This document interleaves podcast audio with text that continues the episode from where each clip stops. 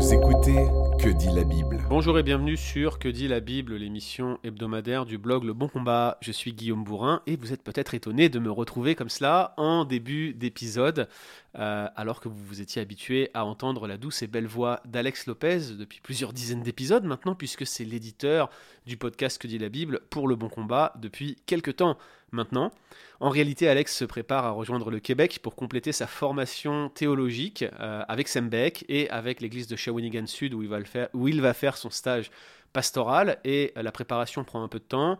Beaucoup de stress, parce que euh, pour des raisons diverses et variées que je ne vais pas vous exposer ici, Alex n'est pas sûr de pouvoir passer immédiatement la frontière, il va peut-être devoir patienter un petit peu. On voudrait vraiment vous demander de prier pour lui et pour son épouse Natacha, qui tous les deux sont dépositaire d'une bourse d'études qu'il aurait donnée par le Bon Combat, euh, que vous connaissez, que vous avez soutenu à plusieurs reprises pour certains d'entre vous. Priez pour eux, ils partent très bientôt et espèrent arriver au Québec le 19 juillet 2021. Donc si vous écoutez ce podcast et qu'il est encore temps, merci encore une fois de toutes vos prières que vous ferez monter vers le Père pour eux. Alors, le thème et le titre de euh, l'épisode d'aujourd'hui est Que dit la Bible au sujet des libertés individuelles? Après plus de 18 mois de restrictions, conséquence de la pandémie de Covid-19, les libertés individuelles ont euh, reculé un peu partout dans le monde occidental, et ce de manière factuelle. Le président de la France, Emmanuel Macron, vient tout juste d'enfoncer le clou en annonçant l'extension de l'obligation du pass sanitaire aux modes de transport, aux restaurants, à certains événements culturels et puis à bien d'autres choses encore que je n'ai pas listées. Or, de nombreux chrétiens craignent que cette obligation s'étende bientôt au rassemblement cultuel, même s'il est peu probable que cela arrive en France, euh, et même si c'était le cas, de toute façon, il est fort à parier que le Conseil constitutionnel casserait une telle décision. Néanmoins, c'est une inquiétude qui est légitime. D'autres se demandent également s'il ne s'agirait pas là d'un prélude à ce que euh, la marque de la bête est censée faire, en tout cas dans l'Apocalypse, une marque sans laquelle on ne pourrait ni acheter ni vendre. Alors ce n'est pas ce qu'a annoncé le président Macron, mais en tout cas cela fait partie des craintes de certains chrétiens. Et mon but dans cet épisode n'est pas de réagir sur ces questionnements eschatologiques ou sur les déclarations d'Emmanuel Macron. Je ne souhaite pas donner un point de vue particulier sur ce sujet-là, mais plutôt j'aimerais prendre un peu de hauteur et questionner le bien fondé biblique du concept de liberté individuelle auquel de nombreux chrétiens semblent viscéralement attachés. En témoignent à la fois les manifestations auxquelles certains ont participé, mais aussi les différents commentaires sur les réseaux sociaux. Euh, la question que j'aimerais poser aujourd'hui, c'est finalement, la Bible parle-t-elle des libertés individuelles Et si oui, euh, de quelle manière Peut-être euh, le meilleur point de départ pour traiter de ce sujet, ce serait de commencer par définir les libertés individuelles, car on se rend compte rapidement que tout le monde n'en a pas la même définition. Si l'on se base sur une définition succincte, la plus objective possible, et comprend par exemple celle du Larousse, qui dit que euh, la liberté individuelle concerne les droits primordiaux de l'individu dans un État démocratique. On voit d'emblée qu'il y a deux notions ici qui sont mises en parallèle, celle des droits fondamentaux, droits fondamentaux individuels, et celle d'un État démocratique. Donc c'est dans un système donné que ces libertés individuelles semblent exister, ça ne veut pas dire que dans d'autres systèmes il n'y en aurait pas, mais c'est généralement en tout cas la définition qu'on en donne aujourd'hui. Théoriquement, ces libertés individuelles, elles sont le corollaire donc de ce que l'on appelle des droits fondamentaux, c'est-à-dire des droits euh, qui ont pour but de garantir une certaine sphère d'autonomie aux individus, aux particuliers, en imposant notamment à l'État de s'abstenir de toute interférence dans leur vie. Elles limitent et elles protègent ainsi euh, l'exercice de ce que l'on appelle la puissance ou la force publique. Alors j'ai listé quelques-uns de ces droits que j'ai retrouvés ici et là, notamment sur Wikipédia. Vous avez euh, la dignité humaine, vous avez la liberté personnelle, probablement l'item précis sur lequel euh, les chrétiens achoppent en essayant de désigner par là les libertés individuelles et en lui donnant une place démesurée par rapport au reste, mais il y en a d'autres, car il y a aussi la protection de la sphère privée, la liberté de religion qui nous est si chère, la liberté de communication, c'est-à-dire de, pouvoir diffuser des idées, la liberté de circulation, la liberté de la science, la liberté de l'art, le droit au mariage, le droit à la famille, la garantie de propriété, la liberté économique, la liberté d'association et syndicale. Bref, dans un État démocratique, dans un État dit de droit, on s'attend à ce que ces droits fondamentaux puissent être maintenus, protégés, encadrés. On pourrait discuter d'ailleurs de chacun d'entre eux, de ces droits fondamentaux, qui contiennent tous des limites, des exceptions, et qui sont tous encadrés par un ensemble de pratiques éthiques, de pratiques sociales ou même de, euh, de, compréhension politique, mais je ne vais pas le faire, c'est pas le but de cet épisode. Ce qui est intéressant pour nous, c'est de constater que ces libertés finalement sont protégées, encadrées par ces droits fondamentaux, et elles ne peuvent fonctionner que si elles sont limitées, notamment parce que l'exercice absolument individuel de telle ou telle liberté pourrait venir empiéter sur le droit des autres. Et il y a dans cette protection, dans ces limitations, dans ces encadrements, des pratiques qui sont éminemment subjectives. Par exemple, la liberté de communication implique que là où les choses communiquées correspondent au droit. Allez aux États-Unis et vous pourrez tenir dans certains États un discours négationniste parce que les États-Unis mettent l'accent sur le free speech, c'est-à-dire la, liberté de parole, la, liberté de penser, au point tel que le négationnisme, le fait de nier l'existence de chambres à gaz euh, durant la guerre euh, de 39-45, euh, eh bien, ça soit un discours qui puisse être, s'il n'est pas toléré, en tout cas permis. A l'inverse, si vous allez en Autriche, le négationnisme est condamné et il existe des personnes qui ont fait de la prison pour avoir promulgué ces thèses et écrit à ce sujet. Donc vous le voyez, rien que sur un thème comme celui de la liberté de communication, on voit qu'il y a une grande part de subjectivité dans l'application, dans l'encadrement légal, et dans deux pays différents, on n'interprétera pas ces droits fondamentaux de la même manière. Là encore, ça serait euh, un sujet qui pourrait nous éloigner du but où nous allons, parce qu'on parle ici dans un contexte chrétien et biblique, mais ce qu'il faut retenir, c'est que ces fameuses libertés individuelles, elles sont forcément limitées et elles ne peuvent se vivre que collectivement. On peut d'ailleurs questionner l'adjectif individuel qui peut s'avérer trompeur. On est en terrain plus ferme à mon avis quand on parle de droits fondamentaux et je crois que en utilisant cette expression droits fondamentaux, on vise exactement ce qui est en jeu actuellement dans euh, les discussions autour de ce pass sanitaire. Mais revenons aux Écritures. La Bible parle-t-elle de liberté individuelle et de droits fondamentaux? Alors la Bible, elle parle de liberté, elle parle de libération, elle parle de rédemption, mais jamais directement dans un sens politique. L'objectif de la rédemption, de la libération en Christ, c'est l'escaton, c'est la fin des temps, c'est le monde d'après, c'est ce royaume consommé qui est déjà inauguré maintenant mais dont nous attendons la plénitude. Or les Écritures sont claires, qu'on ne peut jamais réellement être euh, libre dans ce monde, jamais totalement en tout cas, ne serait-ce qu'à cause de la puissance du péché. Et vous pouvez relire Romains 7 pour voir que Paul en faisait l'expérience quotidienne. D'autre part, au moment de la rédaction du Nouveau Testament, la plupart des passages qui donnent des instructions claires sur la conduite sociale du chrétien partent d'un contexte qui n'est pas démocratique. Exemple classique, Romains 13, vous savez, ce passage qui traite de la soumission aux autorités, eh bien, elle demande aux chrétiens de se soumettre à des autorités qui sont largement tyranniques, en tout cas dans notre perception moderne. Je sais bien que certains chrétiens vont essayer de vous dire que le gouvernement français, aujourd'hui, dans son traitement de, de, certaines euh, luttes sociales est pire que ce que les empereurs romains étaient. C'est du grand n'importe quoi sur le plan historique, bien évidemment. En tout cas, si on compare les éléments de violence et de dialogue, euh, ce qui est clair, c'est que dans Romains 13, la soumission aux autorités euh, s'applique à un contexte tyrannique, et ce n'est pas une soumission aveugle, on va en parler dans quelques instants.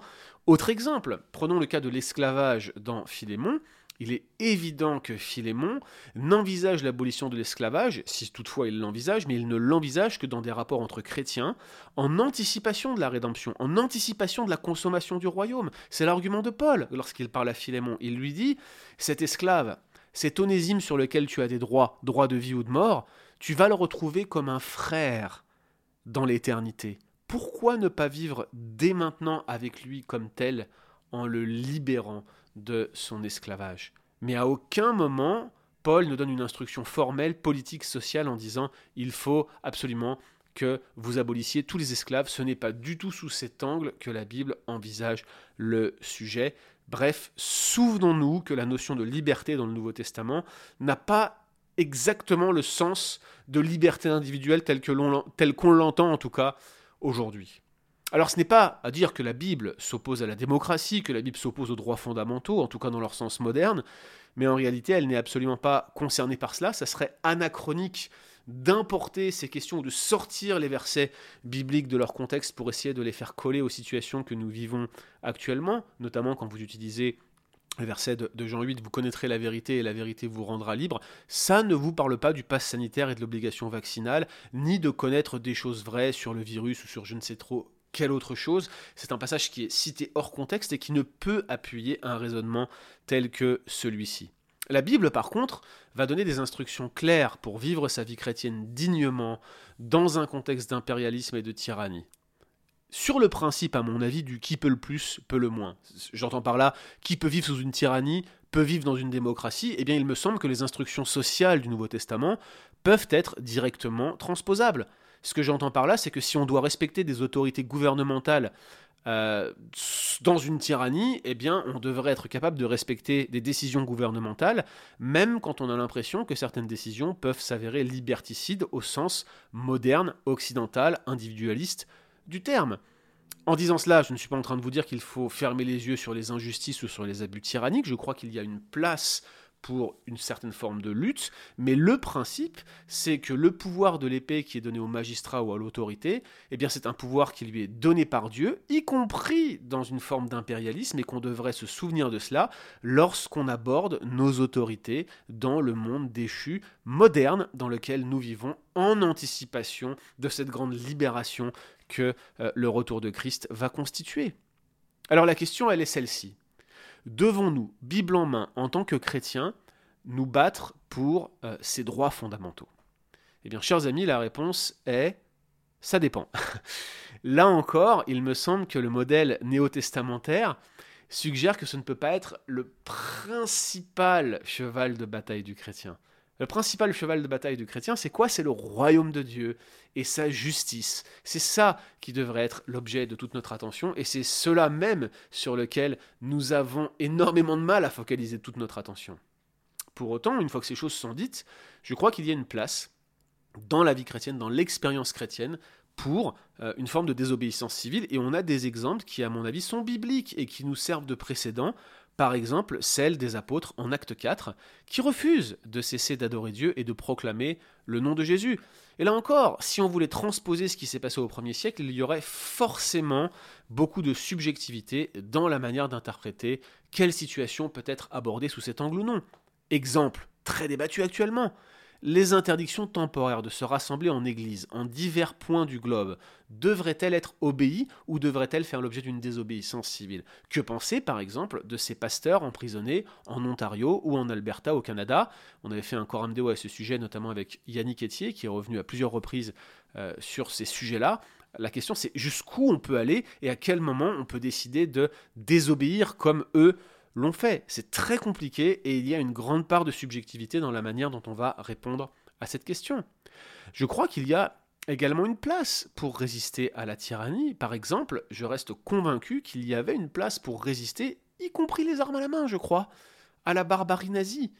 Mais n'oublions jamais que la démocratie ou la République ne sont pas un Graal et que la Bible ne nous demande pas un soutien inconditionnel à ces systèmes qui peuvent eux-mêmes être corrompus et qui peuvent, à cause de ces notions de liberté individuelle, promouvoir des choses que notre éthique ne pourrait pas accepter parce que cela s'oppose directement à la personne de Dieu. Notre seul engagement formel en tant que chrétien, c'est l'expansion du royaume de Dieu et rien d'autre. Toutes les choses qui nous sont données en plus sont des choses qui sont des corollaires à l'expansion de ce royaume. Notre objectif, c'est celui-là, pas ces droits fondamentaux, pas ces libertés individuelles. Nous devrions nous réjouir d'avoir déjà le droit d'avoir accès au Père, d'avoir accès au trône de la grâce, d'avoir accès pour toujours à cette porte ouverte dans le ciel que personne ne peut fermer, qui est notre entrée dans le royaume, qui nous sera donnée intégralement et pleinement au retour de Christ, au moment où il essuiera toute larme de nos yeux et nous serons parfaitement en communion avec lui. Alors, j'ai dit, qu'on peut se battre en certains cas pour des droits fondamentaux. Est-ce qu'il y aurait des principes que l'on pourrait euh, citer pour savoir quand se battre et quand se taire? Là encore, je vous le redis, c'est très subjectif et je ne m'attends pas à vous donner des éléments très précis sur ce qui doit être fait ou pas fait, notamment dans ce contexte euh, où le pass sanitaire va nous être euh, complètement imposé, en tout cas en France. La question qui se pose donc en conclusion, quand dois-je me battre pour mes droits fondamentaux? Eh bien je crois que la réponse, elle est extrêmement simple. La réponse c'est je dois me battre pour mes droits fondamentaux toutes les fois où la moralité divine, c'est-à-dire la moralité intemporelle, est absolue, risque d'être transgressée. Exemple, si l'on vous force à abandonner Dieu, Ça serait une transgression du premier commandement. Donc si demain on vous disait vous devez rejeter le christianisme, le christianisme est hors la loi, chers amis, désobéissance civile, il n'y a même pas à hésiter là-dessus.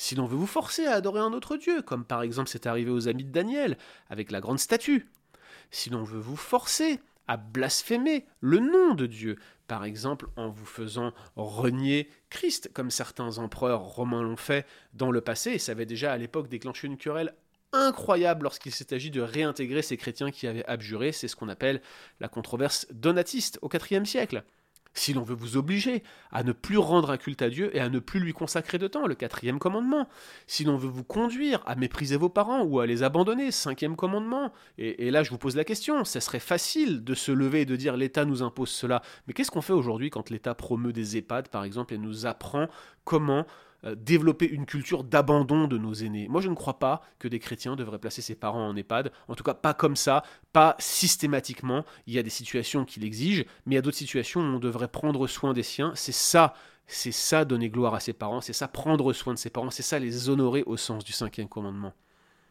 D'autres exemples encore, si l'on veut vous forcer à tuer, c'est le sixième commandement. Et là, je vous pose la question, quid de l'avortement?